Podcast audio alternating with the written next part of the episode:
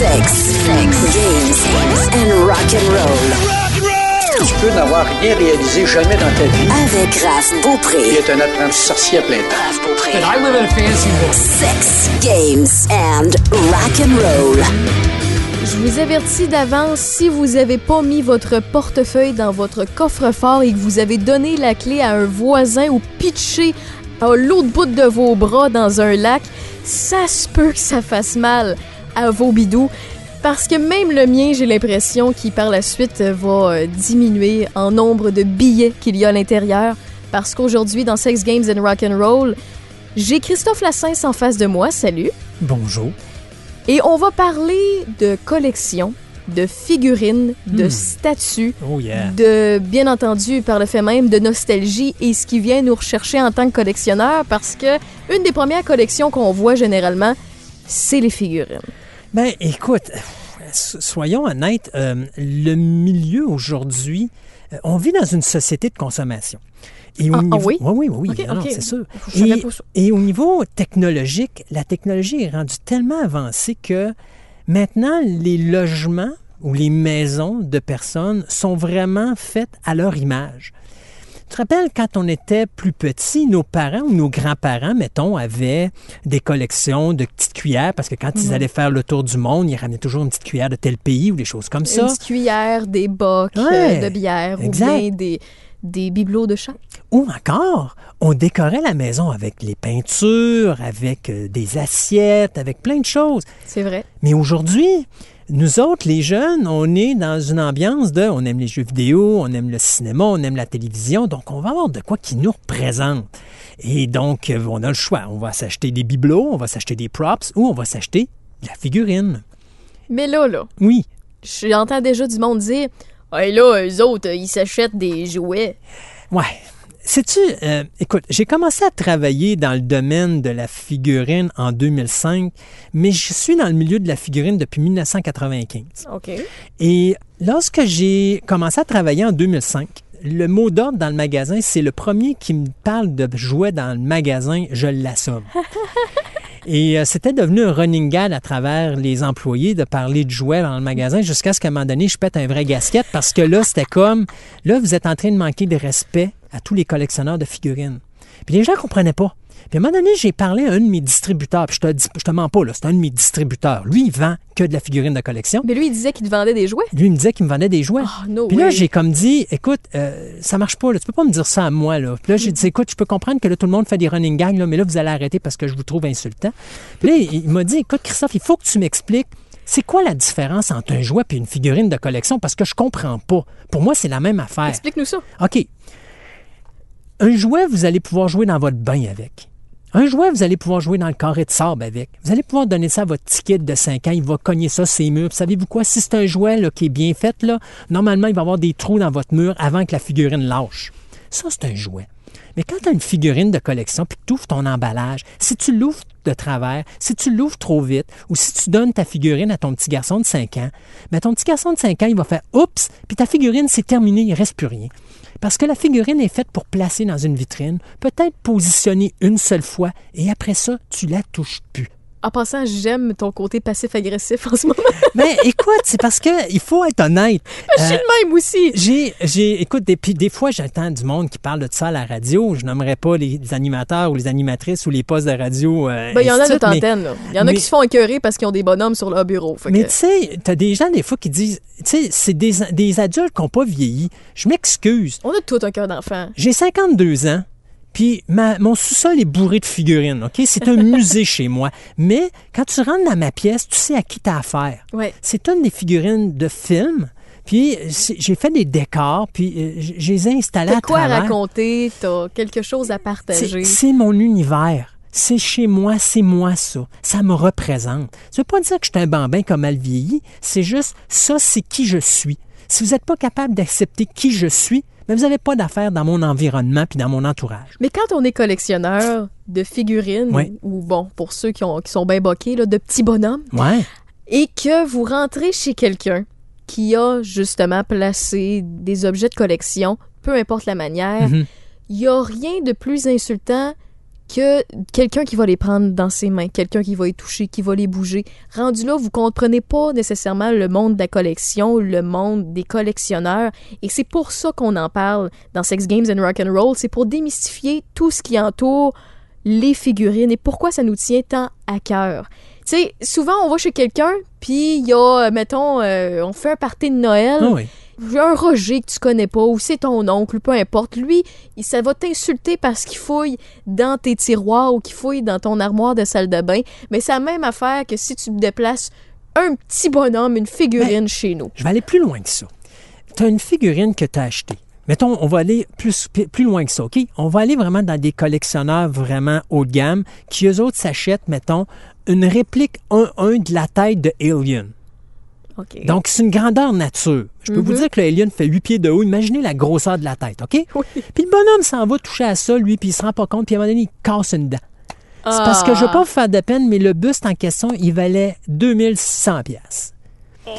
Mais la personne lui va dire oh, mais c'est pas grave, tu mets de la colle, ça va être fini. Euh, non, tu viens de me scraper la valeur marchande de ma pièce, ça vaut ça. plus rien. Là. Par la suite, si jamais je meurs avec ma collection, mes enfants ou mes petits-enfants qui vont vouloir peut-être le garder, mais peut-être faire une pièce avec, Oui, il n'y a plus moyen de Non, parce que la pièce est brisée.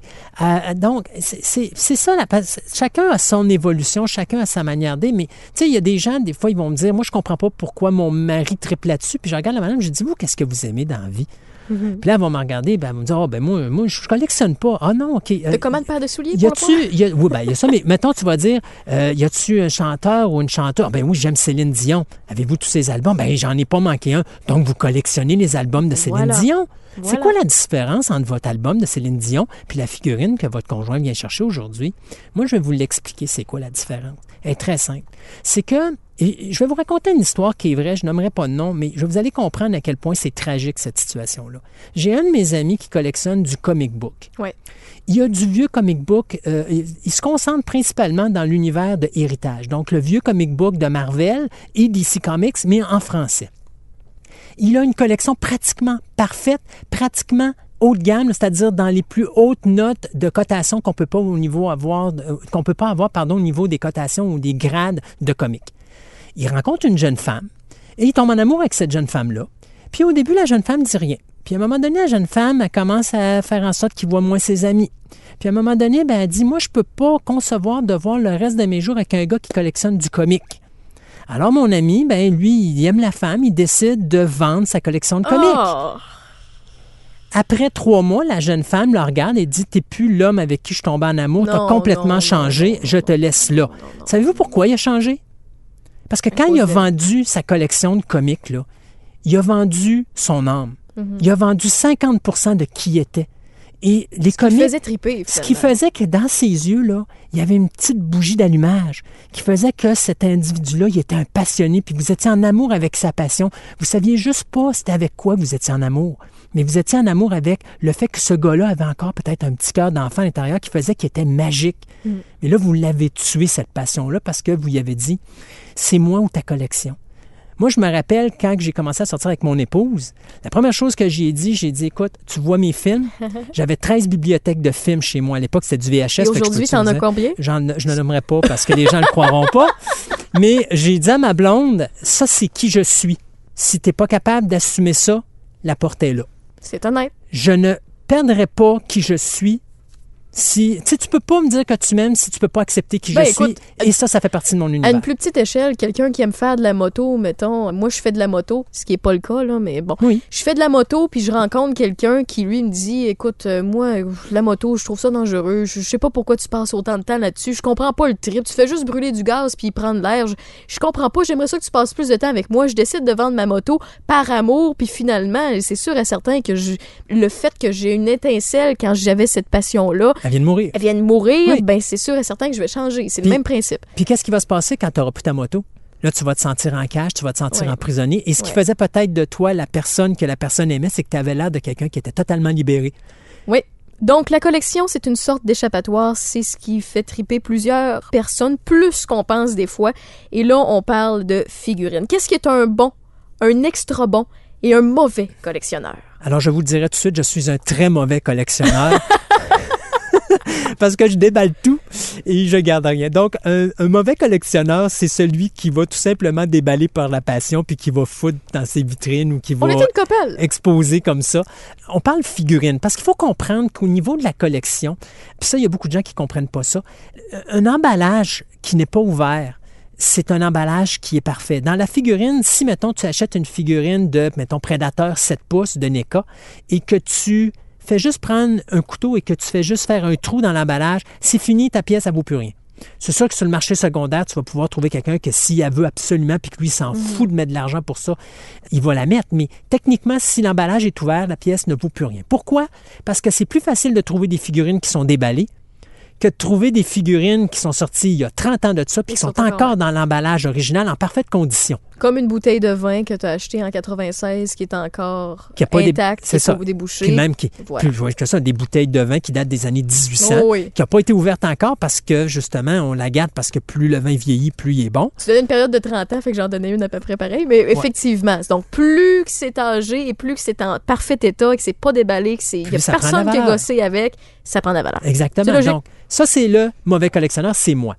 Euh, tu déballes, tu t'as fait un petit décor, tu mets tes figurines à travers, tu rigoles, tu te mets. Bon, tu sais, ça, c'est. Je te dirais qu'en général, c'est moi aussi, à quelques exceptions près, et tu vas m'expliquer pourquoi. Qu'est-ce qu'un bon collectionneur? Le bon collectionneur, lui, va acheter. Mettons un exemple. Vous avez une série de quatre figurines qui sort sur l'école classique. Donc, mettons un Michael Myers, un Freddy Krueger, un Jason Voorhees et euh, un Chucky. D'accord?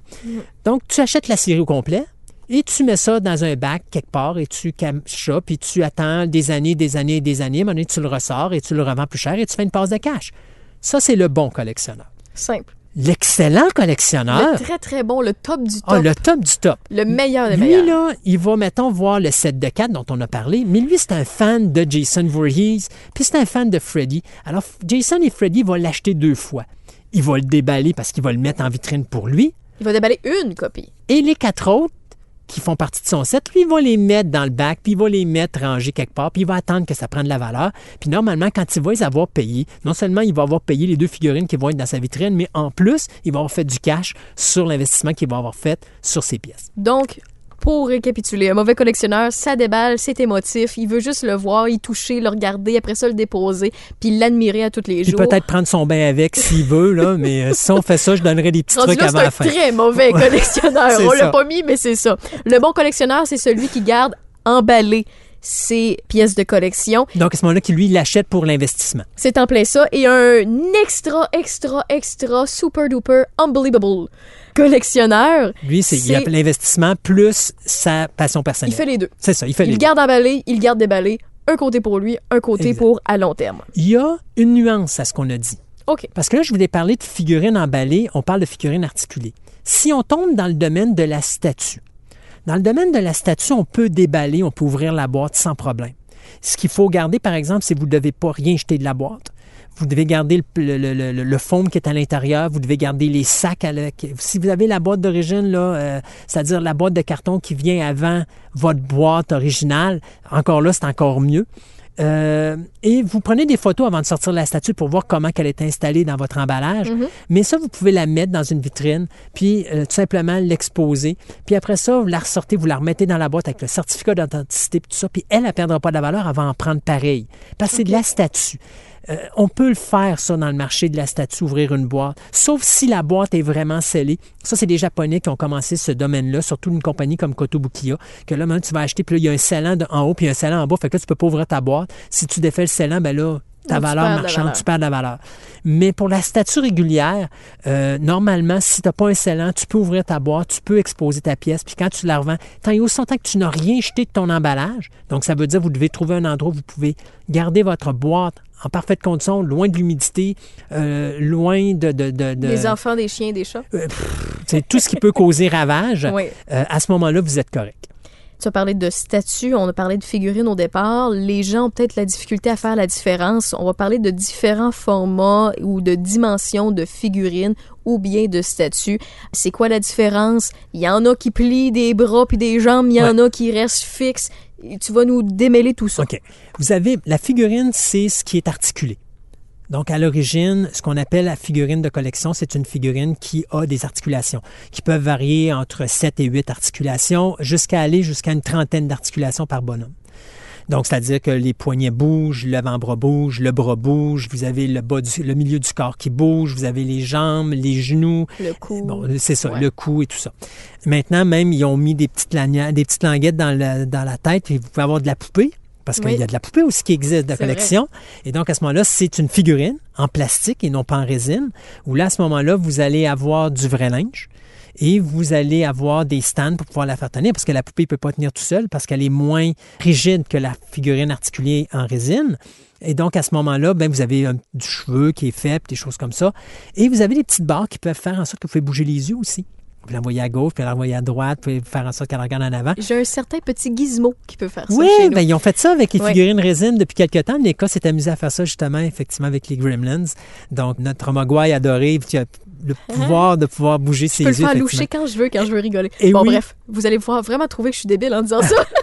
C'est assumé. Donc, les différents formats de figurines, quand on tombe en figurine, on va parler, bon, euh, on a du 3 pouces 3 quarts. Le 3 pouces 3 quarts, c'est le format figurine de la guerre des étoiles des années 77, 80, 83. Donc, tout le monde se rappelle de ça. Si vous allez dans les, ma- dans les boutiques, vous avez les petites figurines Star Wars, là, 3 Ouais. pouces 3 quarts, ou encore G.I. Joe, c'est pas mal le standard. Euh, après ça, on s'en va dans le 6 pouces. Ça, le 6 pouces, c'était le standard des figurines McFarlane Toys des années 1996-97. À l'époque, la figurine avait pris une certaine popularité.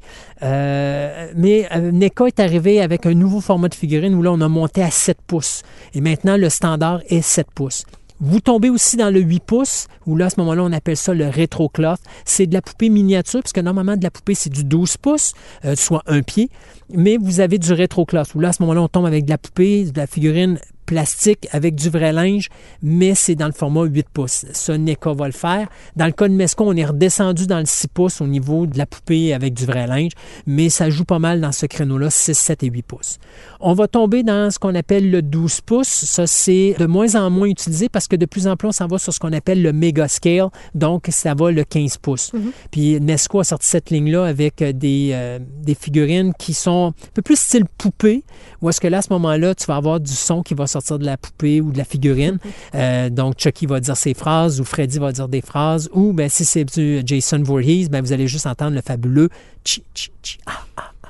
Après Belle ça, on- imitation. Ouais, merci beaucoup. Faut que je euh, après ça, on va tomber dans le, 15 dans le 18 pouces ou le 19 pouces. Donc là, on tombe vraiment dans le top gamme.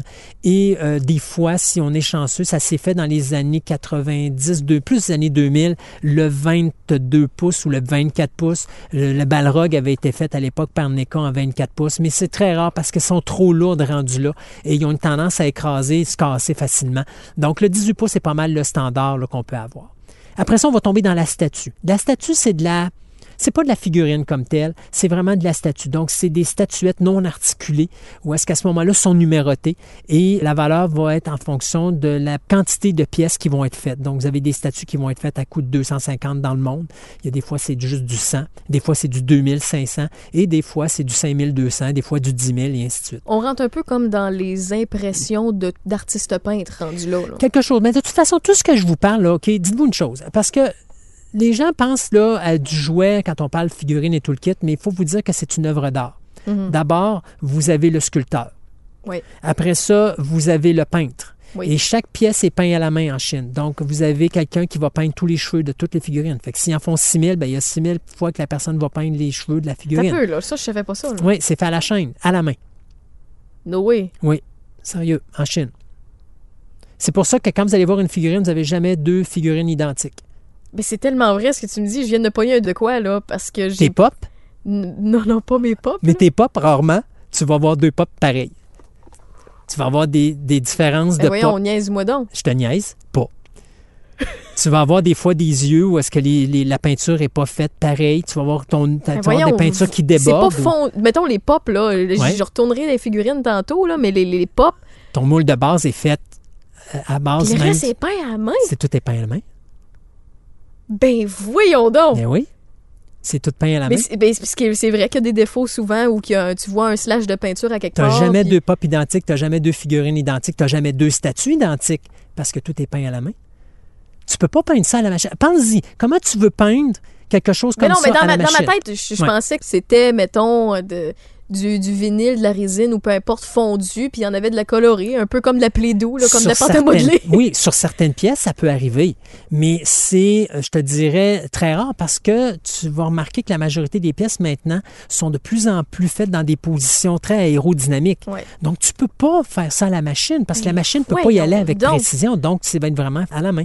Donc, c'est pour ça que des Fait fois... y en a un qui va faire, qui va peinturer les yeux. Après ça, il y en a un qui va peinturer les cheveux. Après ça, il va faire le trait, mettons, de la gouttelette de sang sur Negan dans Walking Dead. Oui. Ben Puis tu remarqueras donc. que la gouttelette de sang est jamais à la même place. Effectivement. Puis c'est parce que je parlais de Negan, j'en ai une couple chez nous, puis ça me perturbe ce que tu me dis parce, que tu raison. tu sais, mettons, moi, je le sais, je le vois parce que, mettons, quand je travaille au magasin où est-ce que je travaille, je vais avoir, mettons, une caisse de, mettons, euh, je vais avoir, euh, mettons, un exemple. Je prends une série d'Alien, ben j'ai à peu près euh, quelque chose comme une trentaine de caisses qui vont rentrer Mhm. de ce produit-là. Ben si je les ouvre puis que je mets tout le même produit à côté puis je commence à les regarder, il va, quelque part, il va y avoir une différence à un endroit ou à un autre. Parce que c'est impossible que tu aies deux pièces totalement identiques. Fait qu'on a raison d'être têteux sur celle-là qu'on regarde. Mettons que t'en as trois dans une boutique ou dans Oui. un, sur Internet, tu peux les regarder puis dire, OK, celle-là, finalement, il y a une coche de peinture à côté. J'ai- des clients qui vont rentrer dans mon magasin, qui ont trois figurines à venir chercher, puis ils vont passer un heure dans le magasin, puis ils vont regarder tout ce que j'ai sur le plancher pour Wow. prendre vraiment celle que la peinture est la plus belle. Donc, tu disais, excuse-moi, j'ai comme pogné vraiment un deux minutes, là. Mais, je, je pensais vraiment pas mais ça. oui. Mais on parlait donc de statut. Oui. Euh, le statut, donc à ce moment-là, vous avez euh, même chose du 6 pouces, vous avez du 8 pouces, du 10 pouces.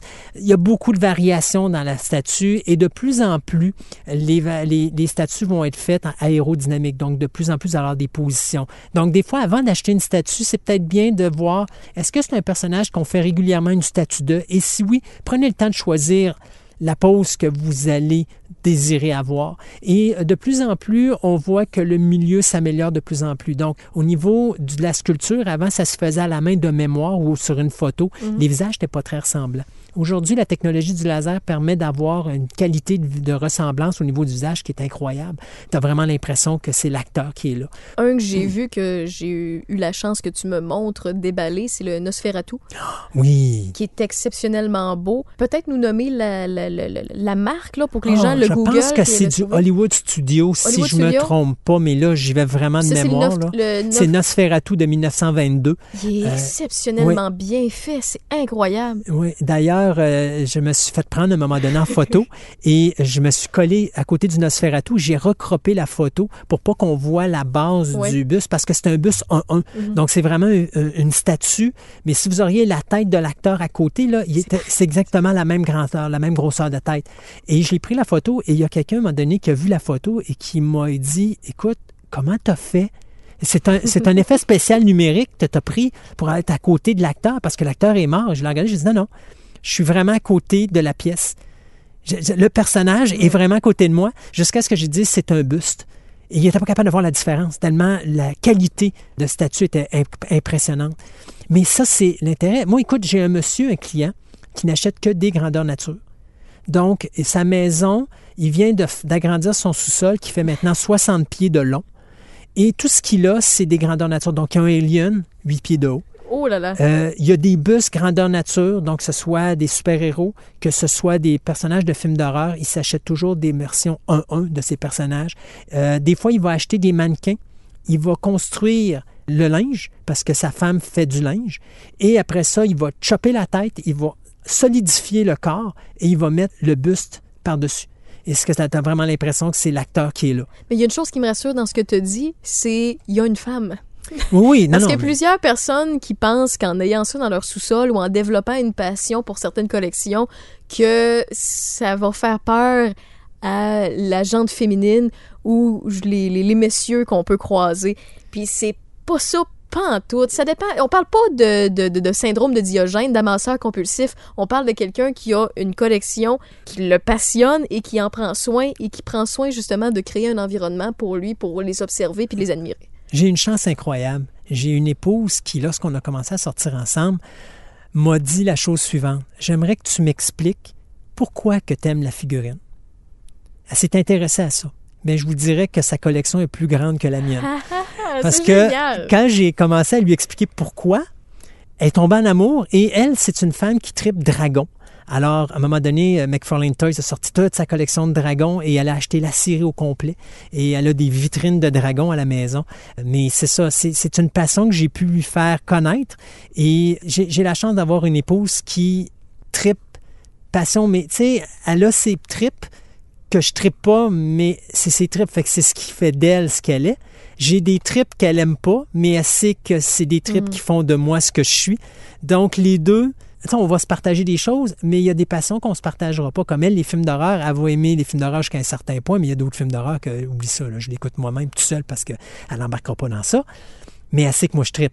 Fait que, tu sais, quand j'en parle, elle va m'écouter et en parler mais moi, je sais comment y en parler pour que ça la fasse triper et non pas la dégoûter du produit. Donc, tu sais, c'est un peu comme une vie de couple. À un moment donné, le couple là-dedans, c'est du 50-50. Tu as des pour, tu as des contre, il faut que tu acceptes les. Tu sais, tu peux pas mm. vouloir quelqu'un puis transformer la personne comme tu veux qu'elle soit parce que tu viens de perdre la raison d'être, tu viens de la changer, c'est plus la personne que tu as rencontrée.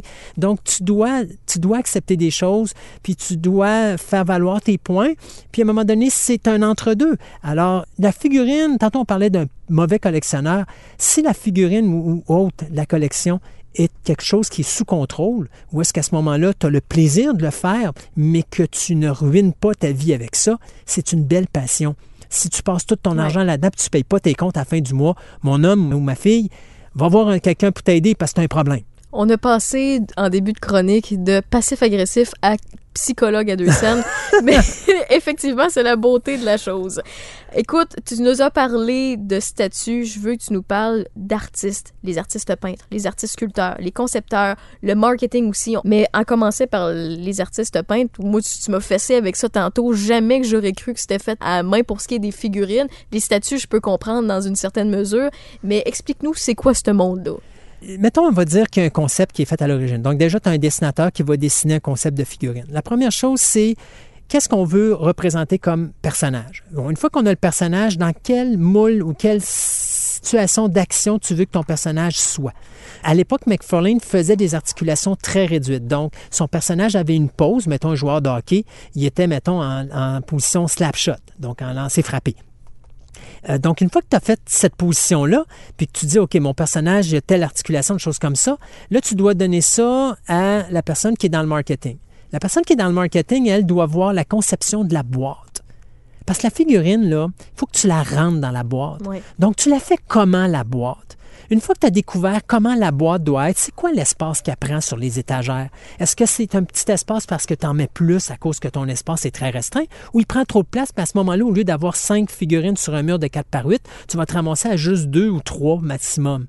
Fait qu'à ce moment-là, tu te dis, mon produit va-tu avoir une belle visibilité parce qu'il y a une belle grandeur de boîte ou est-ce qu'il va avoir une meilleure visibilité parce qu'il y en a plus sur l'étagère? Donc, ça rentre à la fois sur le côté marketing dans les boutiques lorsqu'on les voit, la visibilité qu'ils ont par rapport à ça et au niveau des très bons collectionneurs qui la gardent scellée et qui la regardent ainsi. parce que plus ton emballage est compliqué à rentrer dans une boîte, ben, plus ça devient emmerdant de l'avoir chez toi parce que tu dis, elle prend de la place, donc plus elle me prend de la place, ben moins je peux avoir de pièces parce que j'ai un espace limité, à moins que je puisse m'acheter un entrepôt quelque part puis mettre mon stock là sans problème. Mais des gens qui ont les moyens de se payer un entrepôt, il n'y en a pas tant que ça. Fait qu'à ce moment-là, à un moment donné, il faut jouer ça aussi.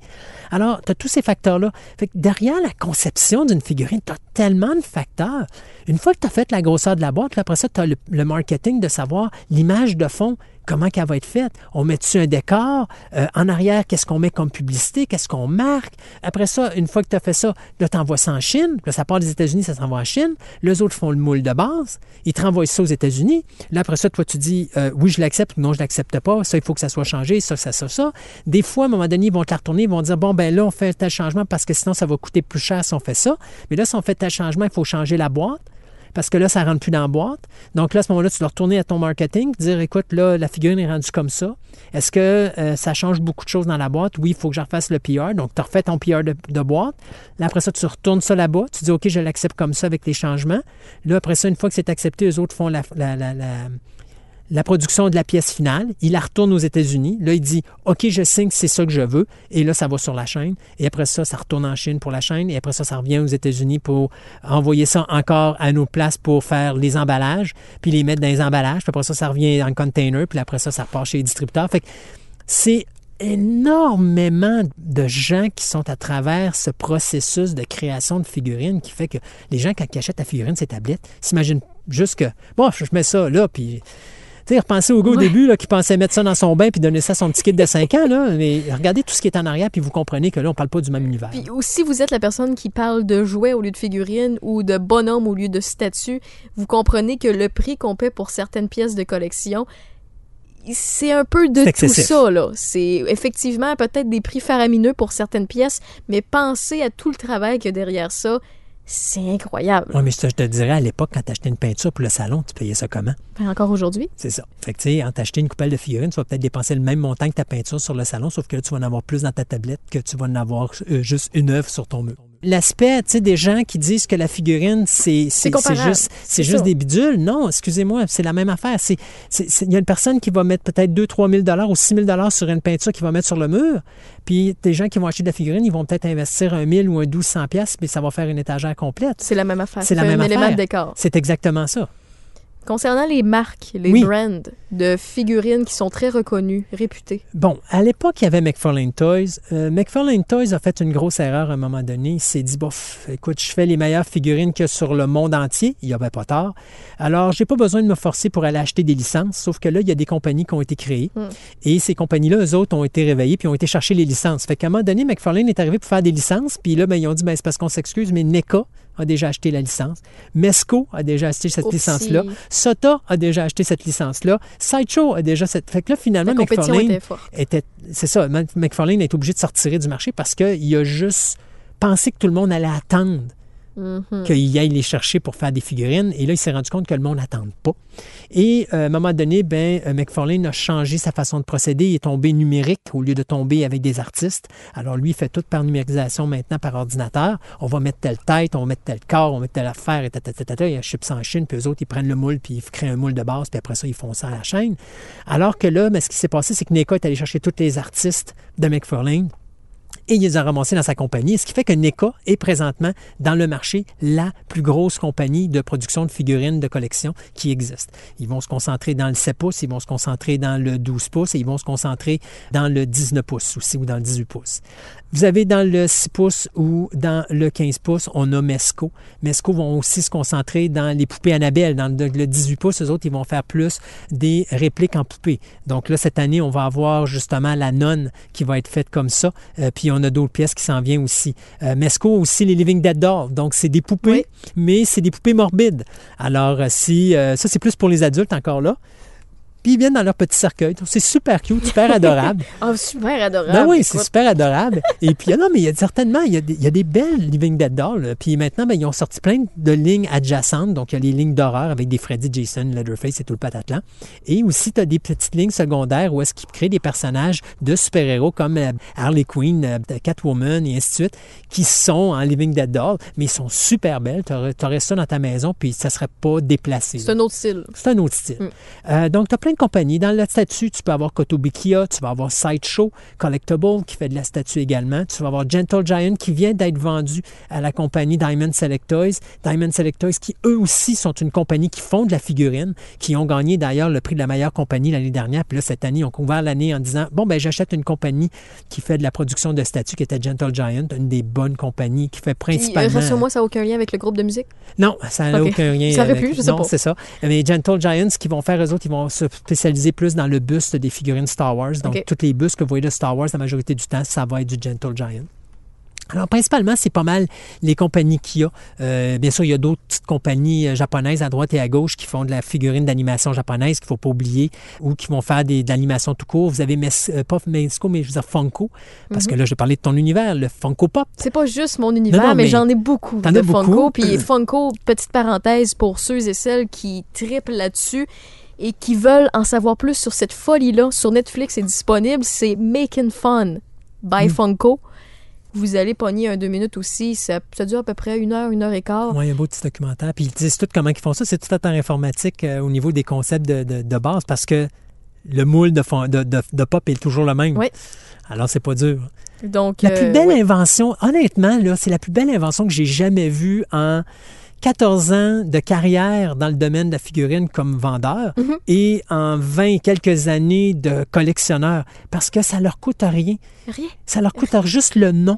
Mais c'est quoi, à quoi ça me fait penser? Mais là, on n'est pas dans le même domaine, mais on touche le domaine de la collection pareil parce qu'il y en a qui conservent les boîtes et les pièces d'origine, les Lego. Oui. J'ai le même feeling que le buzz Lego, Mhm. du où qui sont partis, du comment ils ont trouvé le concept, le le coût relié à la quantité qu'ils vendent, c'est incroyable. C'est un, monde de fou. là. Oui. Puis c'est eux autres qui ont payé, vu que c'est de la caricature, Oui. ils n'ont pas de commission à donner à l'acteur. Non. Ils n'ont pas de commission à donner à personne d'autre que le nom et la compagnie de qui achète le oui. nom. Puis plus souvent qu'autrement, si c'est un acteur, un musicien ou peu importe, ils veulent avoir leur Funko à leur image, sont contents. Fait que juste de le recevoir chez eux ou le fait que les gens aient leur Funko Pop, Oui. ils trippent comme ça se peut pas, ils deviennent des enfants. Et ça explique pourquoi le, le Funko Pop est si abordable. C'est une des pièces les plus abordables sur le marché de la figurine présentement.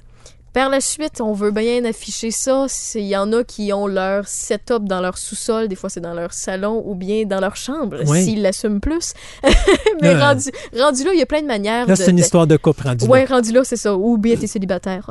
Mais afficher sa, sa collection dans des vitrines, est-ce que ça vaut le coup? Est-ce que des techniques? Est-ce que des façons pour que la lumière altère pas certaines pièces?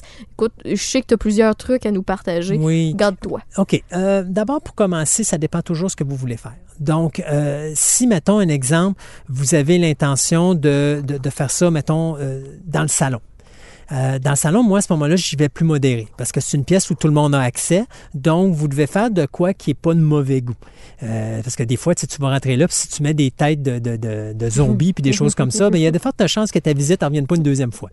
Donc, il faut penser à ça. Moi, idéalement, tu vois, comme à la maison, les gens vont rentrer chez moi puis ils s'imaginent pas que je suis un collectionneur de figurines. Le monstre que t'as. Moi, non, c'est ça, parce que tout est dans ma cave, dans mon bureau. Donc, c'est sûr et certain que tout mon univers est dans ma pièce. Comme ma blonde, son univers est dans sa pièce. Fait que les gens qui rentrent au rez-de-chaussée, rentrent dans une maison totalement normale. Il n'y a pas de DVD, il n'y a pas rien. Mais vous arrivez dans ça, puis là, vous rentrez dans mon monde. fait que, ouais, c'est ça. Fait que, tu sais, puis même quand tu descends, normalement, tu arrives en bas, la première chose que tu as en bas de l'escalier, c'est j'ai un laminé d'un alien en 8 pieds de haut Wow. parce que c'est un poster que j'avais réussi à avoir d'un alien grandeur nature. Alors ça, c'est juste pour dire, là, vous rentrez dans un autre univers.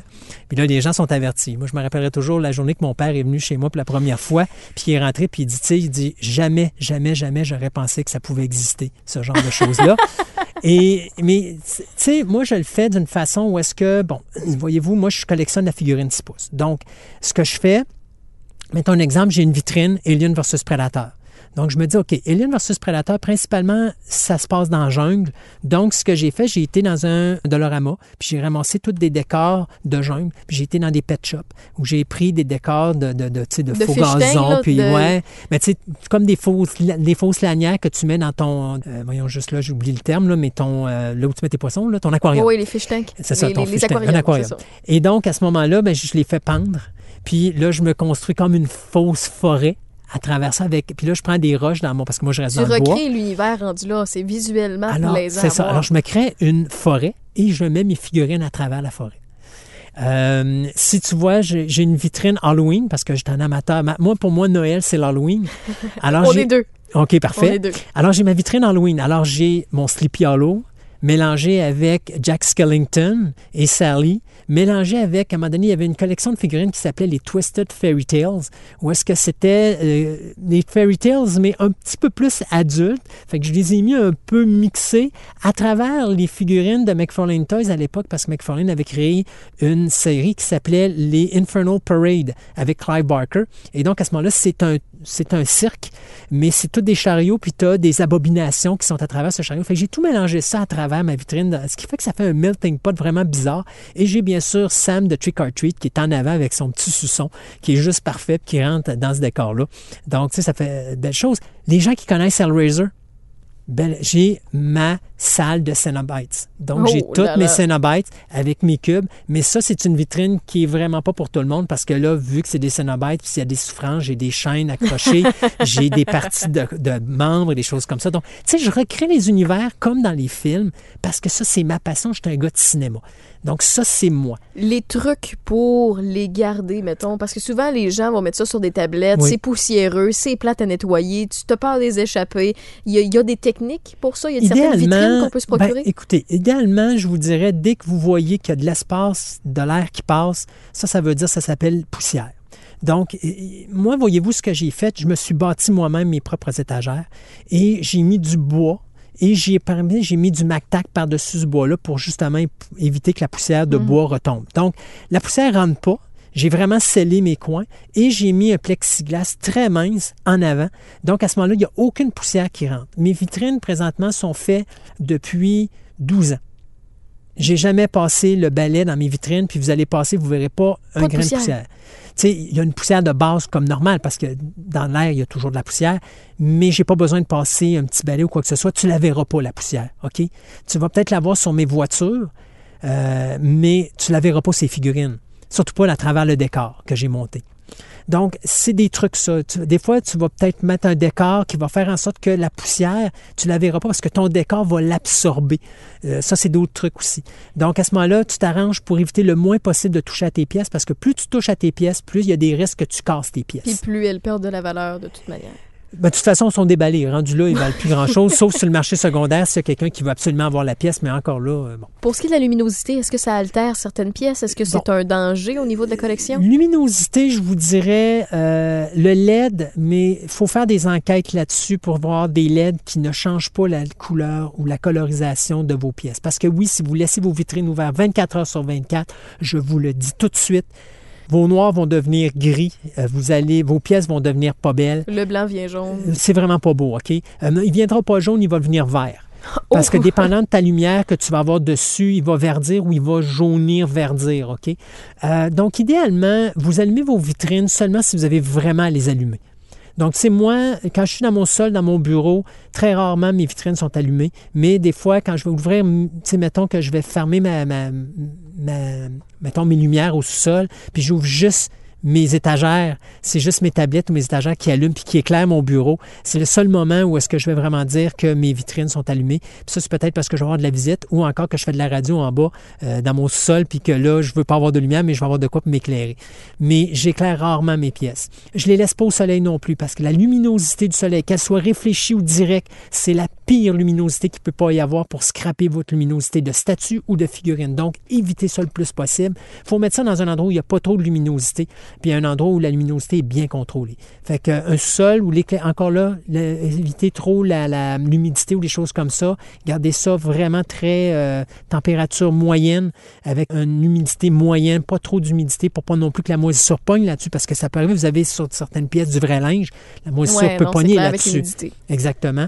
Et dernièrement, ben, essayez d'aller chercher le plus d'espace possible avec vos pièces. C'est-à-dire que moi, dans une vitrine, je peux avoir jusqu'à 30 figurines, mais je me sers de raiseurs, donc de- de- de- d'espace qui peuvent me permettre de monter. Fait que quand je construis mes étagères, je m'assure de mettre le plus de figurines dedans possible, qu'on voit bien, mais que d'une certaine façon, elles vont être installées de façon à ce que je puisse en mettre le plus possible pour prendre le moins d'espace possible et avoir le plus de produits possible. Parce que, veux, veux pas, si vous avez acheté une maison, euh, à moins d'être capable de la vendre puis d'en acheter une plus grande, je pense Ouais. que vous avez atteint pas mal votre espace. Donc, vous devez jouer avec cet espace-là. Donc, si vous voulez avoir des nouvelles pièces, toujours pensez à jusqu'où je veux me rendre dans ma collection. Et je vais dire, pour finir, une chose très importante. Avant de commencer à collectionner, sachez qu'est-ce que vous voulez avoir, dans quoi vous voulez danser. Achetez pas tout. Parce que là, vous allez vous ruiner dans le temps de le dire. Tu sais, moi, je suis dans l'horreur 6 pouces, mais par exemple, j'ai un Jason, j'ai un Freddy. Euh, si j'ai d'autres Jason, c'est parce que, mettons, je vais avoir le Jason de, mettons, vendredi 13-2, je vais avoir celui de vendredi 13-3, qui est le même que vendredi 13-4. Fait que j'ai pas besoin d'avoir celui du vendredi 13-4. Si j'ai celui du 3, il y a le même costume. Puis même s'il en sort 24 dans une année, Je m'en fous. c'est ça. Moi, j'ai le mien. Puis, tu sais, je vais juste chercher les variations, mais en dehors de ça, je vais me concentrer. Tu sais, j'ai un Tallman de, de Phantasm, j'ai pas besoin d'en avoir 10. Je n'ai juste besoin d'un Ouais. parce qu'il a toujours été pareil. Alors, j'ai pas besoin d'investir tant que ça. Si je décide d'investir encore à nouveau, c'est parce que je vais vendre la pièce, parce que je veux m'en acheter une qui est plus belle. Mais je dois concentrer sur le fait que j'ai un espace réduit. Si à un moment donné, je suis plus capable de les mettre, c'est plate parce que je pourrais pas en profiter de mes pièces. Puis bon. Pour ceux et celles qui n'ont pas une pièce pour ça, qui sont plus limités soit en espace ou en budget, ou qui veulent initier peut-être leur plus petit parce qu'ils vous ont vu papa ou maman Mhm. jouer à déplacer leur pièce de collection au travers de leur pièce, Ben, je vais donner peut-être quelques trucs parce que on apprend à se débrouiller, puis j'ai initié quelques personnes au fil des années. Puis il y a des petites choses bien niaiseuses pour débuter. Par la suite, au fil des années, si vous continuez dans cette passion-là, vous investirez d'autres montants puis des choses plus sérieuses.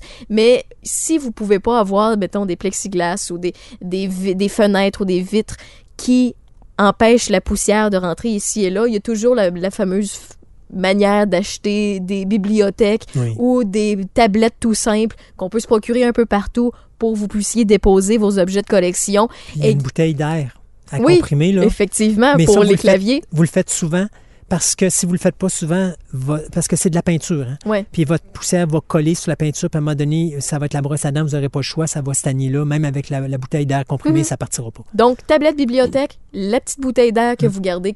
Et truc bien, bien banal, là, si vous n'avez pas de luminosité quelconque, vous pouvez pas investir dans des grosses lumières d'ailes ou bien dans des affaires qui goûtent les yeux de la tête, vous pouvez aller tout simplement au magasin une pièce. Vous achetez les fameuses lumières qu'on met des batteries là-dedans puis qui se collent dans les garde-robes, puis vous mettez ça sur le top, comme ça, ça paraît pas trop, puis vous pouvez éclairer par le dessus vos figurines. C'est des petits trucs bien, bien niaiseux, mais ça fait quand même des résultats plaisants. Puis pour initier quelqu'un ou pour vous initier vous-même, c'est quelque chose qui peut être trippant, puis ça coûte pas les yeux de la tête. Non, effectivement. Quoi faire si on veut se départir d'une collection? Oh! Euh, D'abord, vous la vendez vous-même si vous voulez aller chercher le maximum. Tu sais, des fois, je vois des clients qui reviennent au magasin puis qui me disent Bon, ben là, tu me donnes comment pour ta figurine? Mais c'est parce que moi, je peux pas la vendre plus cher que ce qu'elle vaut sur le marché. Tu dois Fait que faire un profit, toi. si, mettons, la pièce, tu l'as payée 15 pièces puis qu'elle vaut 25, ben je te donnerai pas 25. Mhm. Fait que je vais essayer peut-être d'aller te redonner ton 15 mais tu feras pas d'argent avec moi parce que malheureusement, c'est moi qui dois la vendre. Donc, Ouais. je dois faire de l'argent. Mais si tu la vends toi-même, à ce moment-là, tu peux aller chercher ton 25, tu peux peut-être aller chercher 30, tu peux peut-être aller chercher plus. Donc, ça demande à l'investisseur de faire lui-même ses démarches pour vendre. Donc, si vous voulez vendre, ben, c'est Internet, c'est sûr et certain. Je vous dirais plus eBay, puis soyez prudent avec eBay, surtout, de ne pas vendre ça n'importe où. Si vous avez un set de 4, vous vendez votre série au complet. Vendez pas juste une pièce de votre série, puis la majorité, les gens vont aller chercher la pièce qui est importante, vous allez rester pogné avec les autres, puis vous ne serez pas capable de vous en débarrasser. Donc, si vous vendez une série complète, bien, vous vendez la série au complet. Prenez le temps de peut-être, ce qui est bien important, puis ces gens ne pensent pas, si vous avez une collection, là, vous allez faire évaluer votre collection. Et puis, Ouh, vous comment? allez... Et Avec qui qui Ben, fait ça? Il y a des boutiques de collectionneurs à Québec. Vous leur demandez, normalement, ils peuvent vous donner un papier. Et ça, normalement, les compagnies d'assurance vont accepter ça. Et à ce moment-là, vous allez vous garantir de ça. Parce que s'il y a un feu qui pogne, Ouais. c'est dommage. Mais si vous n'avez pas des photos de vos pièces, puis vous n'avez pas un rapport, puis ça, vous ne laissez pas tout ça à la maison. là, parce que si le feu pogne à la maison, euh, c'est pas brillant. hein, votre- non seulement votre collection y a passé, mais vos preuves de votre collection y ont passé aussi. voilà. Idéalement, ce que vous faites, moi, moi chez moi, j'ai trois choses. J'ai des photos de mes pièces et j'ai un rapport écrit de tout avec la valeur marchande de mes pièces. Ce que j'ai fait, j'en ai une copie chez moi, j'en ai une copie chez ma mère, puis j'en ai une copie à- dans un coffre à la caisse. Mais j'ai pas le choix parce que s'il arrive un accident, la, compagnie d'assurance, il faut qu'elle aille ce, ce document-là. Fait que si ça reste pogné à la maison, puis que le feu pogne, c'est fini. Moi, j'ai perdu tout parce que je peux pas prouver que j'avais ça chez moi. Là. Mais c'est le même principe qu'un certificat d'authenticité pour une toile. On, ça revient souvent. On parle de ça depuis le début, là, Oui. mais c'est une bonne comparaison. C'est très important parce que c'est ton argent. Tu sais, moi, j'ai une collection de DVD à la maison, mais j'ai tout marqué sur des feuilles puis tout ça, mais j'ai une valeur marchande. Ma- Je suis assuré pour ça. Si le feu pogne, si je me fais voler, j'ai une garantie que la compagnie d'assurance va payer. Ben, j'ai pogné une assurance pour ça. Je paye pour ça, mais au moins, la compagnie d'assurance paraît dire, ouais, mais c'est-tu vrai? J'ai les photos, j'ai encore mes feuilles, j'ai tout fait, puis j'ai quelqu'un qui a signé que- comme témoin que effectivement, oui, il y a- ça, puis c'est la valeur que ça vaut et tout et tout. Est-ce qu'il y a des gens qui se déplacent à domicile? Parce que là, tu parles de. de- Ça, ça dépend de toujours. boutique, là, mais- Oui, ça dépend toujours. Les boutiques, là, tu vois, comme nous autres, j'ai des clients des fois qui vont me dire euh, j'aimerais faire une évaluation, euh, dépendant ce qu'il y a. Si, mettons, il me dit j'ai trois boîtes, ben, je veux dire tu te déplaces. Parce que si Mhm. je me déplace, je suis obligé de te charger mon temps de déplacement, puis l'essence, puis tatati, puis tatata. Mais si le gars me dit écoute, j'ai un 18 roues, non, OK, je vais, je vais y aller, ça va aller plus vite. Fait qu'à ce moment-là, je me, pars- je me pointe là avec euh, le portable, je vais dire ça te dérange-tu, moi, me plugger euh, le portable sur ton Internet, et puis euh, je vais faire mon, ma, recherche, puis je vais aller euh, faire une évaluation de ces pièces et tout. Fait que oui, c'est quelque chose qui peut se faire, euh, mais ça, faut, ça vraiment, moi, ça va être vraiment du cas à cas. Parce que chaque collection, surtout dans la figurine, chaque collection est. Tu as des gens qui vont avoir des grosses pièces majestueuses que tu ne vois pas passer sur le marché canadien parce qu'ils les achetées aux États-Unis ou ils les achetées au Japon. Donc, encore là, ça te prend une expertise que, tu sais, c'est pas tout le monde qui a. Moi, je ne vais pas commencer à me faire le. le- tu sais, je ne vais pas arriver, mettons, j'ai des figurines du Japon, ta, ta, ta, ta, ta, ta, je vais pas aller là et dire, moi, je sais, je sais exactement où est-ce que je m'en vais avec ça. Je vais dire, ça, c'est pas mon marché. Fait que je peux y aller, mais je te garantis, tu sais, je peux pas, ce que je vais te donner comme information est pas valide Mhm. parce que c'est pas mon marché.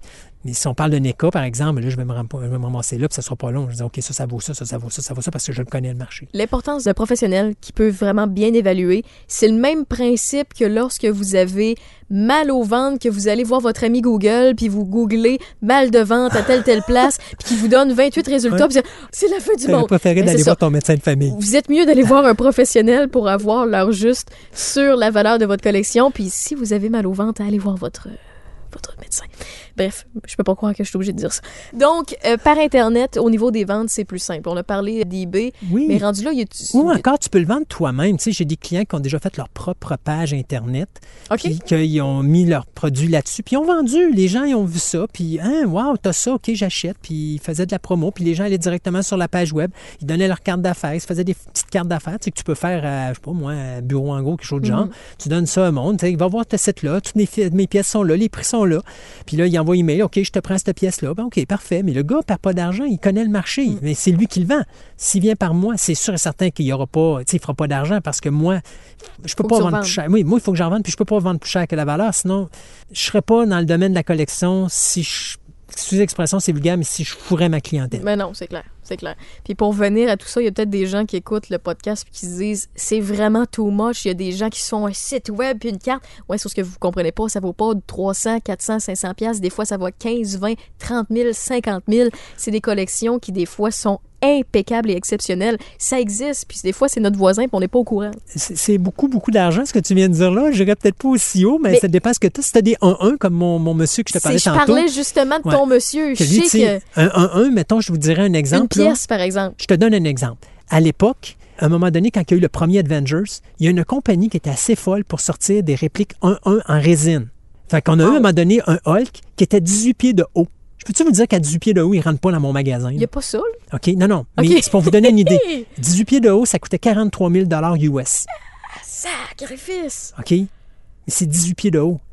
Hey, c'est gros, là. C'est gigantesque, là. Mais ça, tu, tu mets ça dans ta cour, mais tu veux pas mettre ça dans ta cour. C'est- C'est je sais pas. 43 000 Tu sais, pièces. C'est 43 000 Tu Une avais pièce. un Iron Man qui était à peu près un 8 pieds de haut. Puis le Iron Man, lui, valait à peu près dans les alentours de 26 000 US.